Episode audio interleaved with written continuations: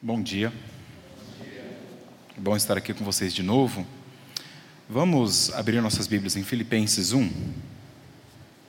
Enquanto vocês abrem suas Bíblias aí, eu queria falar um pouco de novo aqui sobre bom, aquilo que nós falamos na, na semana passada, lembrar um pouco como é uma série, o bom de uma série é que você pode sempre voltar atrás, lembrar do que foi dito, é, e, e, ter esse segmento, né? Então, nós sabemos que a carta de Paulo aos Filipenses muitas vezes é conhecida, talvez você já ouviu em outra igreja, já é, já estudou em outra ocasião, mas é muito conhecida por causa da alegria que nós vemos na epístola inteira. Paulo vai falar muitas vezes sobre a alegria que ele tem é, por causa do Evangelho. Ao mesmo tempo, na, na epístola aos Filipenses, Paulo vai falar também bastante sobre o seu tempo na prisão, que ele estava no, no cárcere. Né? Então, isso também faz parte daquilo que nós sabemos do livro de Filipenses. Mas outra coisa, muitas vezes, que é enfatizada quando as pessoas fazem estudos ou, ou leem o livro de Filipenses, é essa luta interna de Paulo entre o sofrimento que ele está passando, a realidade dele, mas ao mesmo tempo aquela alegria que ele sabe que ele tem por causa da vida que ele tem em Cristo. Nós acabamos de cantar O Viver é Cristo. Essa frase vem diretamente do texto que nós vamos pregar semana que vem, é, mas vem diretamente aqui de Filipenses capítulo 1. O viver é Cristo. E Paulo deixa isso muito claro na epístola. Agora, todas essas coisas a alegria de Paulo, o fato que ele está na prisão, mas que ele luta com essa ideia de, de, estar na prisão, mas ao mesmo tempo estar alegre, tudo isso está conectado com o que ele vai dizer no capítulo 1, versículo 27. Então, antes de lermos o nosso texto de hoje, eu queria ler esse versículo com vocês. Capítulo 1, versículo 27, diz assim: Não importa o que aconteça, exerçam a sua cidadania de maneira digna do Evangelho de Cristo, para que assim, quer eu vá e os veja, quer apenas ouça a seu respeito em minha ausência, fique eu sabendo que vocês permanecem firmes, num só espírito, lutando unânimes pela fé evangélica. Deixa eu só focalizar na, naquela frase inicial. Ele diz: Olha, não importa o que aconteça, exerçam a sua cidadania de maneira digna do Evangelho de Cristo. Esse é o ponto central de toda a epístola. Exerçam a sua cidadania de maneira digna do Evangelho.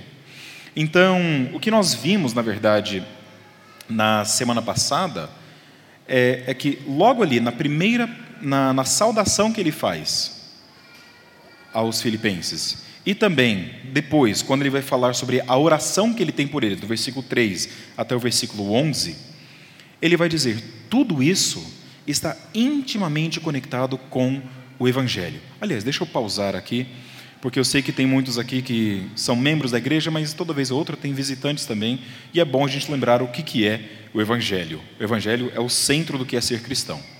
O que, que é o Evangelho? O Evangelho são as boas novas de que Jesus veio à Terra, viveu por nós, morreu por nós e ressuscitou por nós. É isso.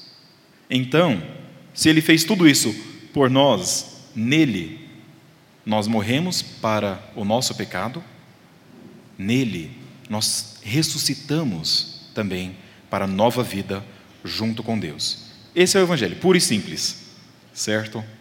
Mas voltando aqui então, por causa disso, por causa dessa realidade do Evangelho, ele vai dizer aqui nos versículos 1 até o 11 o que? Ele vai dizer o seguinte: é, nós estamos unidos neste Evangelho. Nós temos uma parceria que é diferente de qualquer sociedade humana que existe fora do Evangelho.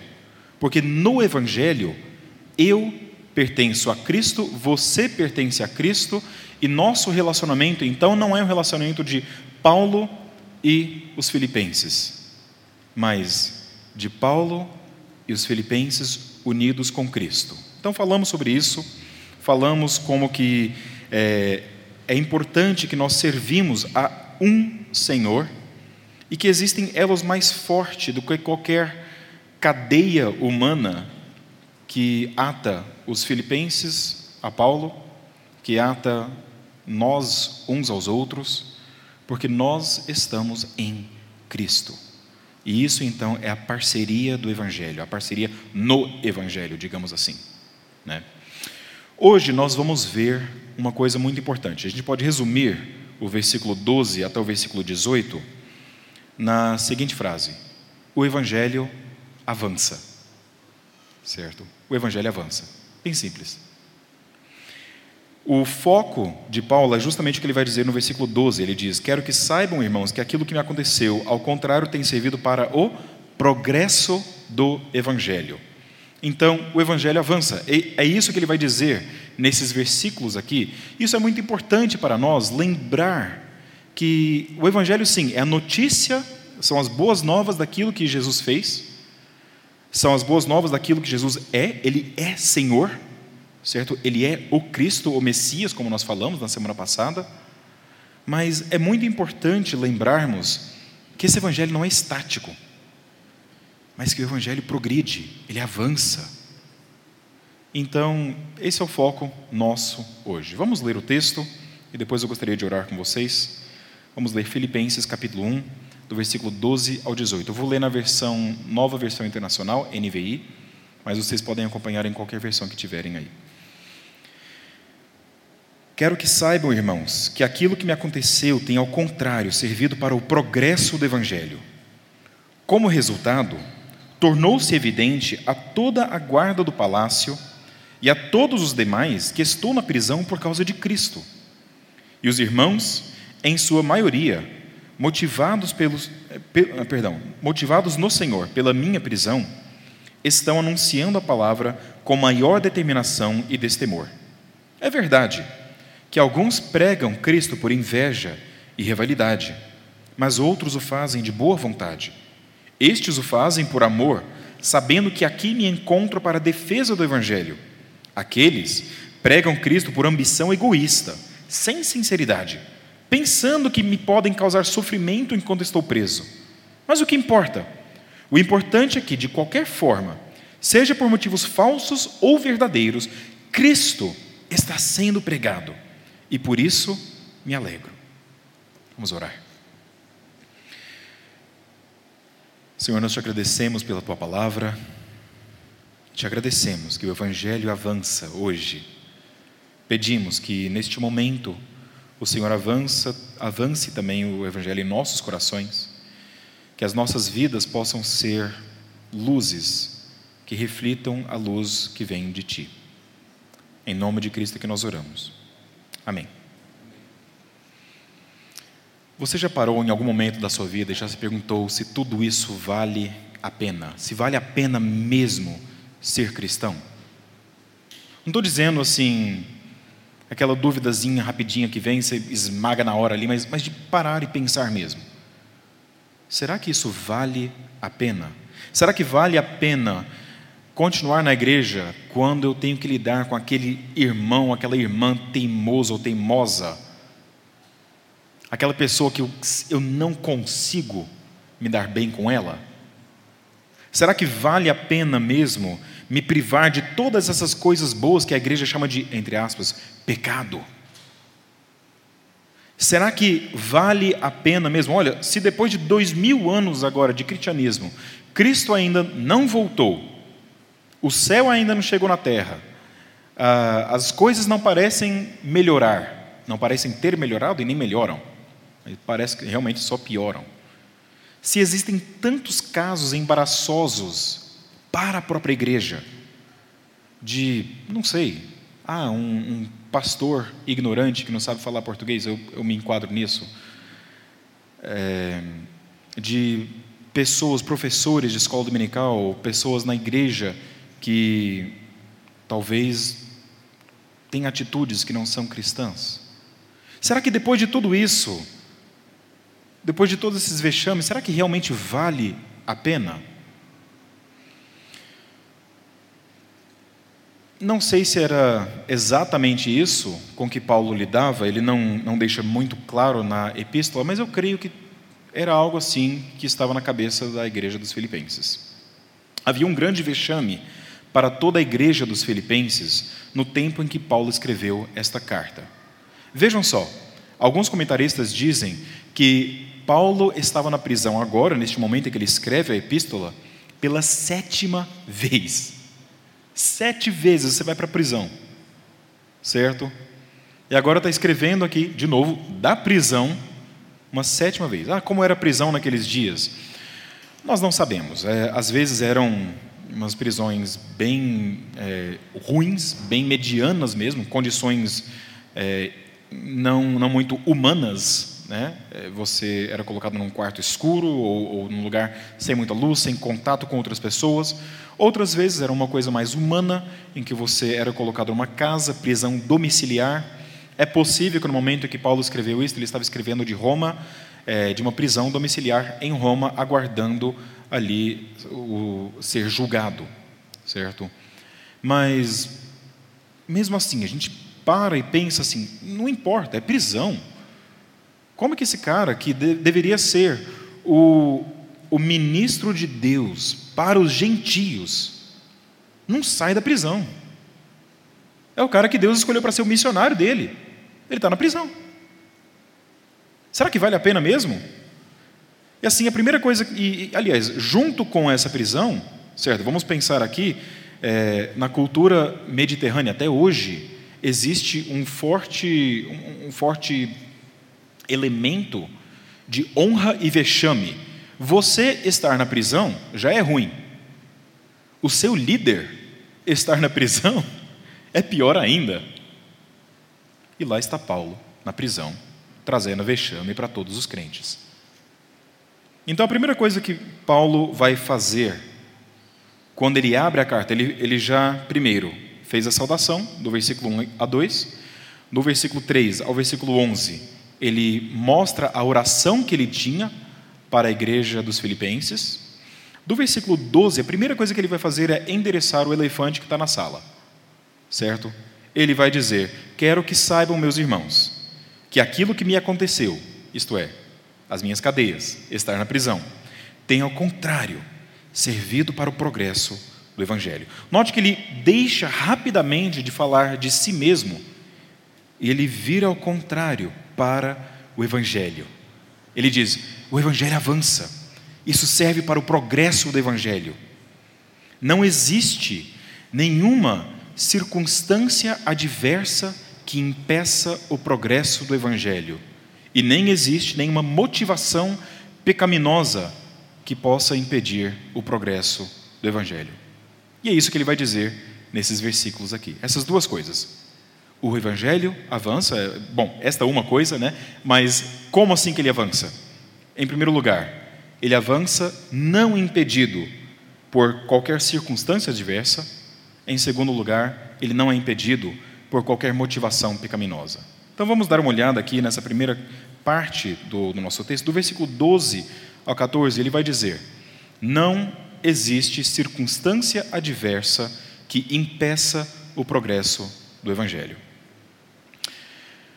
Há algum tempo atrás, é, estava conversando com a minha esposa, ela começou a seguir uma mulher cristã no Instagram.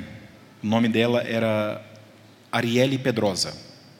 Talvez alguns já ouviram falar dela, já conhecem o caso dela. É uma mulher jovem, era uma mulher jovem, com quatro filhos.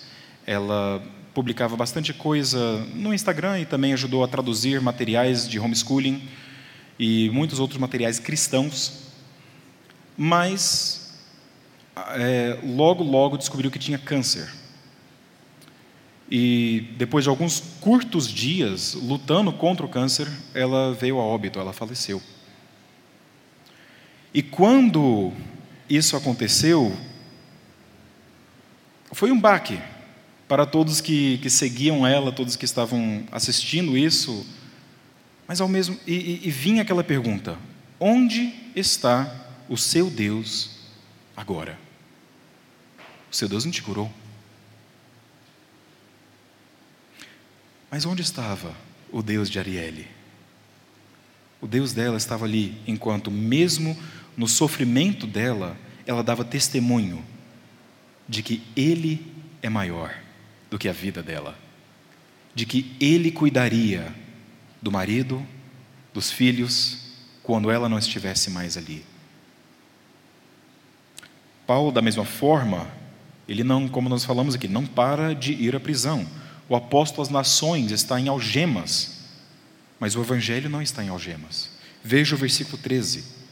Ele diz: Como resultado, tornou-se evidente a toda a guarda do palácio, a todos os demais que estão na prisão, por causa de Cristo. Vocês talvez estão olhando para a prisão, eu estou olhando para o Evangelho. Como é que o Evangelho está avançando? Não é nem a despeito da minha prisão, mas por causa da minha prisão. Imagine só como é que eu conseguiria falar à guarda do palácio se eu não estivesse na prisão. Eu tive essa ótima oportunidade de falar a pessoas que eu não conseguiria alcançar de outra forma. Eu acho interessante aqui, a, a versão NVI traduziu aqui, por causa de Cristo, você vai ver essa mesma frase na Nova Almeida, você vai ver essa mesma frase na versão, na tradução bíblica NVT, e tem outra versão chamada Almeida Revista Atualizada que diz em Cristo.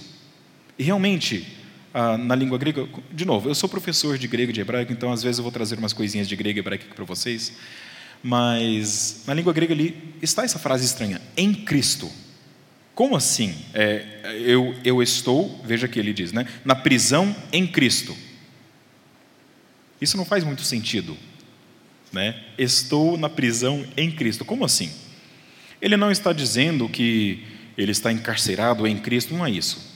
Mas ele está dizendo realmente, claro, em primeiro lugar, é por causa de Cristo, mas em segundo lugar, ele convida a igreja a enxergar que as circunstâncias adversas pelas quais ele passa são circunstâncias que ocorrem em Cristo. Que o sofrimento pelo qual ele passa é um sofrimento que ele passa em união com Cristo, junto com Cristo. Foi Cristo que me trouxe a essa cadeia. É o que Paulo vai dizer. Olha, existe uma história antiga, que é a própria história do Evangelho. Eu resumi no início aqui o que era o Evangelho. Deixa eu abrir um pouco mais o leque, explicar um pouco mais o que é o Evangelho.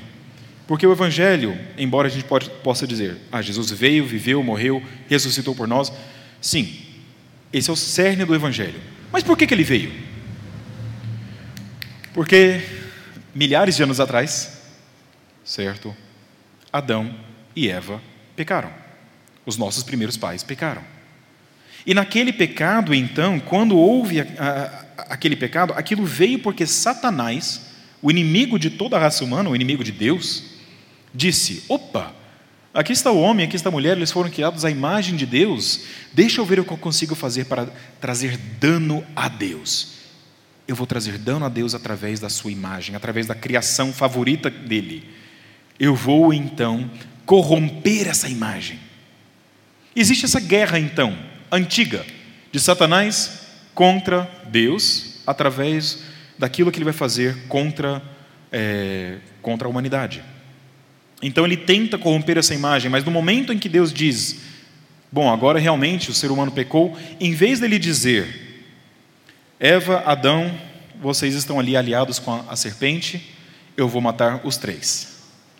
Ele diz, serpente, você é maldita e a, o descendente da mulher vai esmagar a sua cabeça. Naquele momento, ele cria uma linha ali entre os homens e a serpente.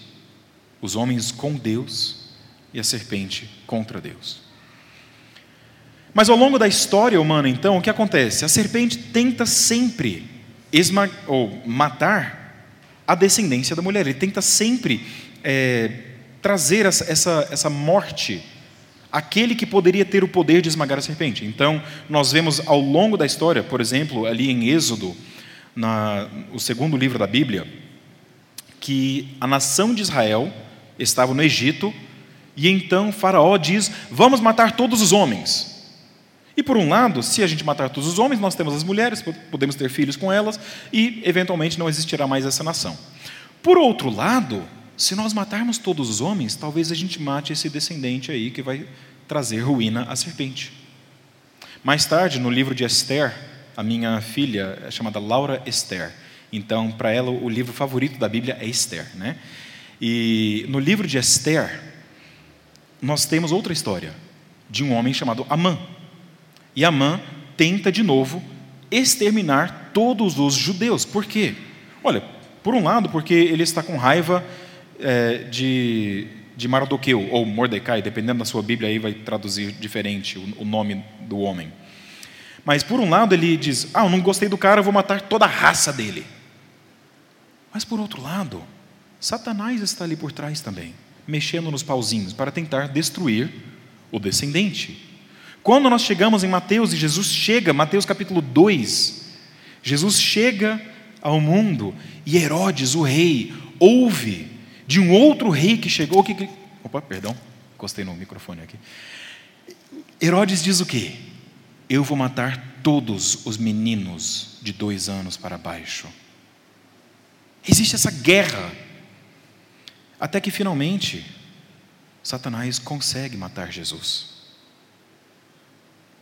E naquele momento, os discípulos de Jesus, todos aqueles que seguiam Jesus, dizem: acabou, está tudo perdido.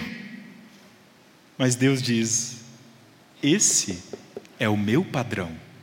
Eu uso a fraqueza dos homens para mostrar a minha força. É naquele momento que, Deus dá o cheque-mate em Satanás. Aquilo que Satanás achava que seria a sua vitória, foi, na verdade, a vitória de Deus. Esse é o padrão de Deus. Paulo vai até dizer em 1 Coríntios capítulo 1, versículo 27, Deus escolheu o que para o mundo é fraqueza para envergonhar o que é forte. É isso que ele está fazendo aqui também. O padrão de Deus é de usar as circunstâncias adversas na sua vida, na vida do povo de Deus, para mostrar o seu poder na nossa fraqueza. É isso que ele fez com Jesus. E se isso é o que Deus fez com o Mestre, não seria o mesmo com seus discípulos? Então, pelas cadeias de Paulo, muitos ouviam e muitos falavam também do Evangelho. E quais são agora, então, as circunstâncias adversas na sua vida, na sua comunidade? Como Deus está usando estas circunstâncias adversas para a glória dele. Não a nossa, mas a dele. Lembre-se que o evangelho, ele não é para satisfazer os nossos planos, os nossos desejos, as nossas metas ou os nossos alvos. O evangelho avança. Ele é implacável, porque o Senhor do evangelho é implacável. Não existe circunstância adversa que impeça o Evangelho. E é isso que Paulo vai dizer nessa primeira parte aqui. A segunda parte do nosso texto, ele vai dizer: olha, não existe motivação pecaminosa que impeça o progresso do Evangelho. Vamos ler aqui é, mais uma vez, o, o, texto inteiro, do versículo 15 ao versículo 18. Eu acho muito importante a gente ler e prestar atenção. É verdade que alguns pregam Cristo por inveja e rivalidade, mas outros o fazem de boa vontade. Estes o fazem por amor, sabendo que aqui me encontro para a defesa do Evangelho. Aqueles pregam Cristo por ambição egoísta, sem sinceridade, pensando que me podem, podem causar sofrimento enquanto estou preso. Mas o que importa? O importante é que, de qualquer forma, seja por motivos falsos ou verdadeiros, Cristo está sendo pregado. E por isso me alegro. Eu, eu não vou, vou, ler aquela última partezinha, porque ela pertence ao próximo parágrafo, a gente pode ver isso na semana que vem. É, mas não sei se vê alguma pergunta à sua mente. Normalmente, quando eu leio esse texto aqui, sabe o que vem à minha mente?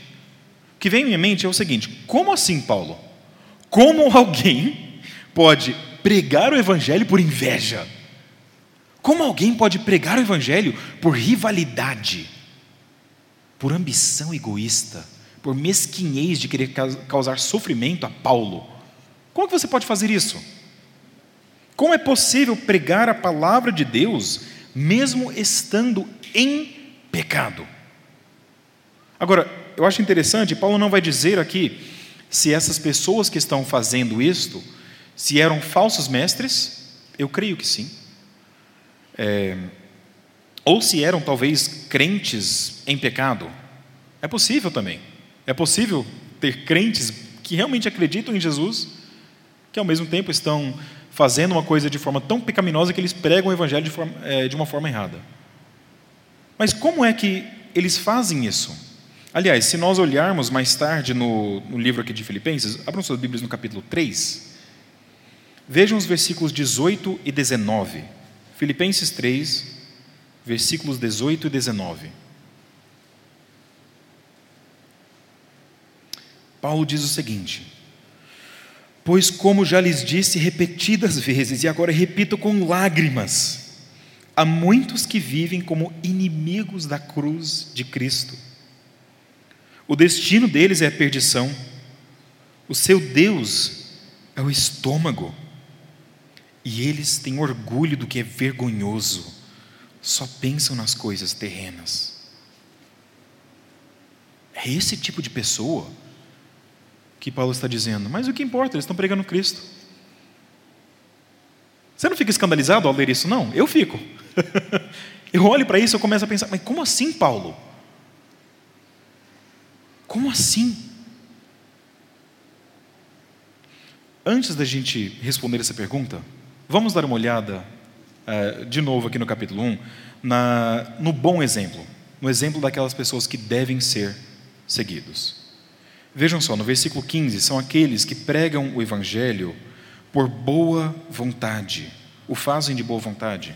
No versículo 16, ele diz: eles fazem isso por amor. Eles fazem isso porque sabem que estou aqui para a defesa do Evangelho. Eu acho interessante essa frase, porque Paulo está na prisão, ele está falando sobre a sua situação na prisão, mas ele não diz quem está no tribunal é Paulo, ele diz quem, está, quem precisa de defesa aqui é o Evangelho. Ao final das contas, é, é o Evangelho que é o mais importante, não eu. O foco dele, quanto a esses cristãos que, que pregam de bom grado, de boa vontade, é, é dizer o seguinte: olha, nós defendemos a mensagem de Cristo e nós fazemos isso por amor. Nós fazemos isso porque existe um mundo que precisa ouvir o Evangelho Existe uma igreja que precisa ser transformada pelo Evangelho. Nós amamos a Deus, nós amamos a Cristo e nós queremos que esse amor também transforme a vida de cada um. E é por isso que nós pregamos o Evangelho. Ótimo. Essa é a motivação correta. Essa é a forma correta em que o Evangelho deveria ser pregado. A razão correta pela qual o Evangelho deveria ser pregado. Mas como é que Deus pode permitir o segundo grupo? Existem aqueles que vão pregar no versículo 15 o evangelho por inveja ou por rivalidade, no versículo 17, por ambição egoísta. Aqueles que pregam sem sinceridade. Como que você consegue pregar o evangelho sem sinceridade? Você nem crê no negócio que você está falando. Eles fazem isso buscando trazer sofrimento a Paulo. Imagina. E como então em tudo isso, Paulo pode dizer: mas o que importa? Oh, Paulo, importa muita coisa. Ele vai dizer: o importante é que, de qualquer forma, seja por motivos falsos ou verdadeiros, Cristo está sendo pregado. Eu, como nós vimos ali no capítulo 3, eu não acho que Paulo está dizendo, não importa de forma alguma, não é que é, você pode pregar o evangelho de qualquer forma, Ó, vai lá, só fala de Jesus, não importa se você está falando do, do, Jesus correto ou não, se você está vivendo uma vida cristã, não é só falar de Jesus. Não é isso que Paulo está dizendo aqui.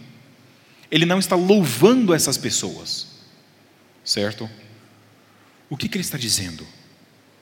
Ele está dizendo: olha, frequentemente, a gente fica tão preocupado, tão envolvido com o mau testemunho que algumas pessoas dão da vida cristã, nós olhamos tão é, nitidamente ali para alguns pecados de, digamos aqui, pecados de estimação de algumas pessoas, que nós esquecemos de parar, de recuar, dar um passo para trás e olhar para o quadro maior e ver: Deus está usando essa pessoa. É, olha, como alguns de vocês sabem, a minha esposa é indiana. E na, na Índia, a Índia foi colonizada pelos ingleses, certo? E muito do que os ingleses faziam, quando eles colonizaram a Índia, quando eles colonizaram várias partes da África, eles diziam: Nós vamos para pregar o Evangelho e trazer civilização ao bárbaro. Eles conectavam as duas coisas como se fosse uma coisa só. Certo? Não são, mas é isso que eles diziam. E realmente, muito do que eles chamavam de evangelho que foi pregado na Índia foi um, até um falso evangelho. Mas não havia uma mensagem de Cristo na Índia. Não havia uma mensagem de Cristo na África, não havia uma mensagem de Cristo na China. E hoje, a despeito de todos os pecados e motivações erradas e pecaminosas daquelas pessoas que trouxeram o Evangelho para aqueles lugares, hoje existem igrejas naqueles lugares.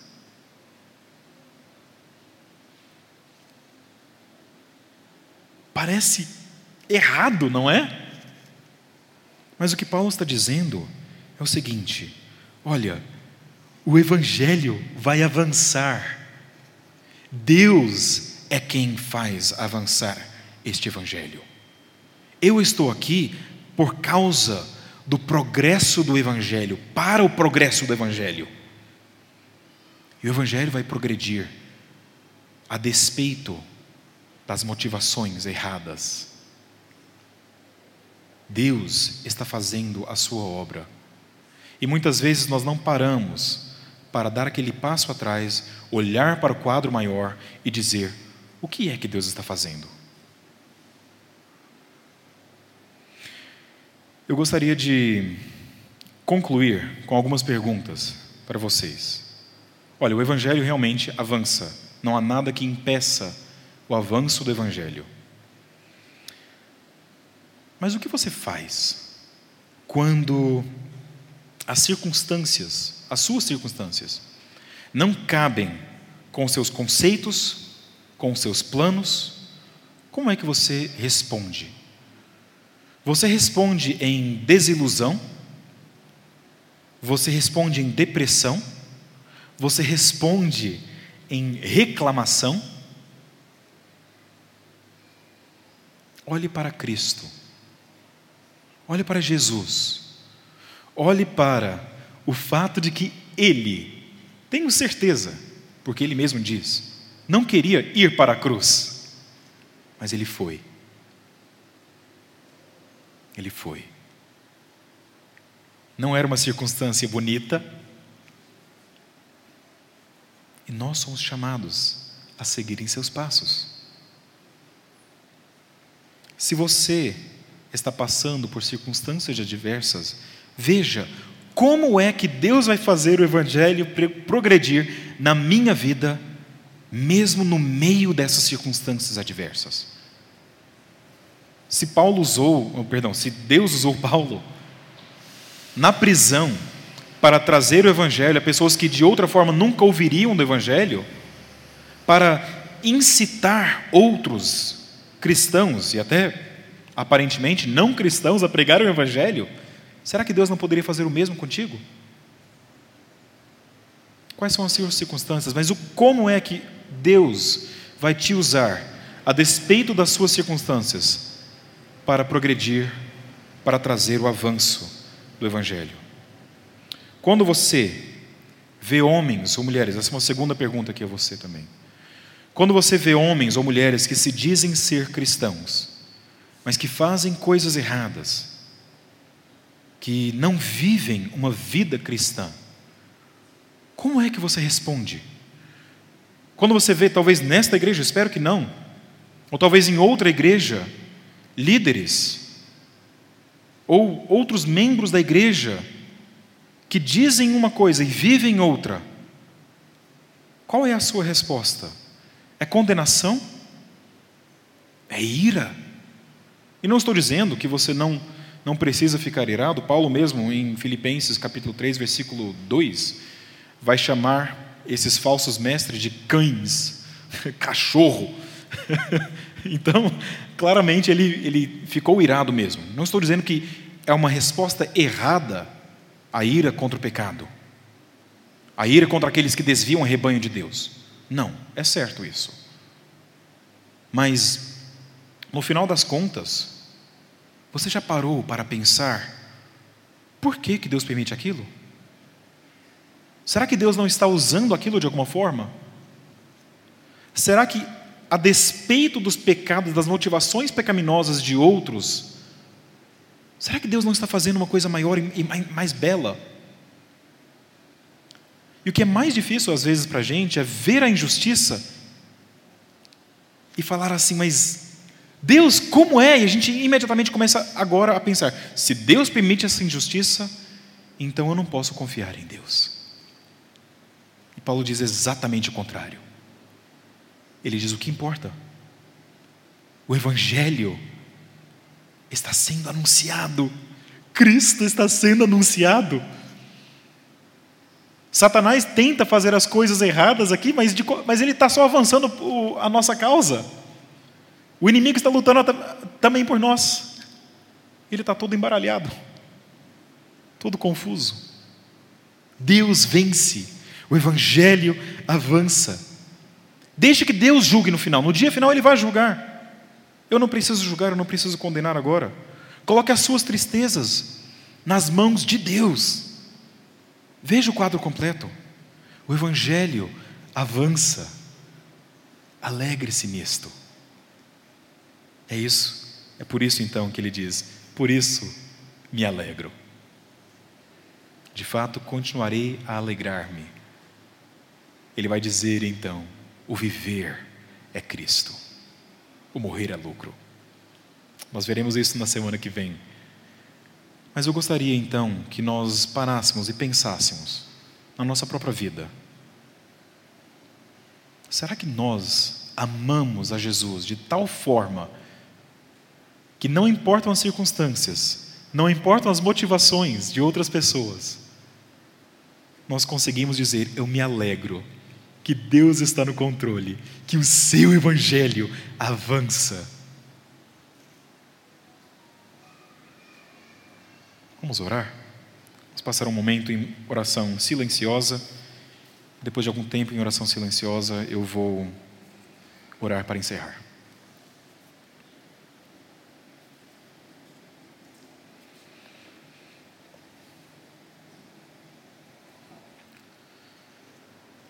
Senhor Jesus,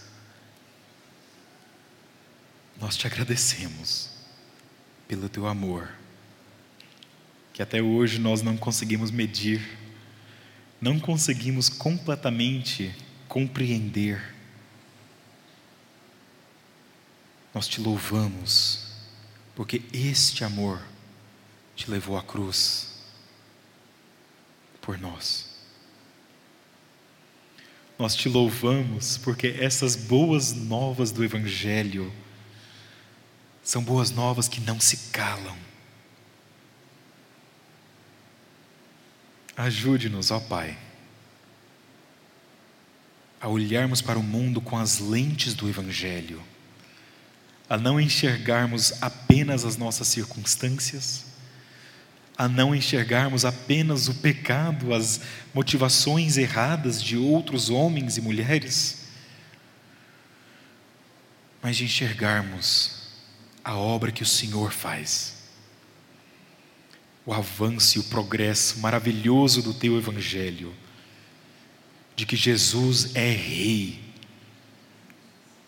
E ajude-nos, ó Pai, a nos alegrarmos cada dia mais e mais neste nosso Senhor e Salvador. É no nome de Jesus que nós oramos. Amém.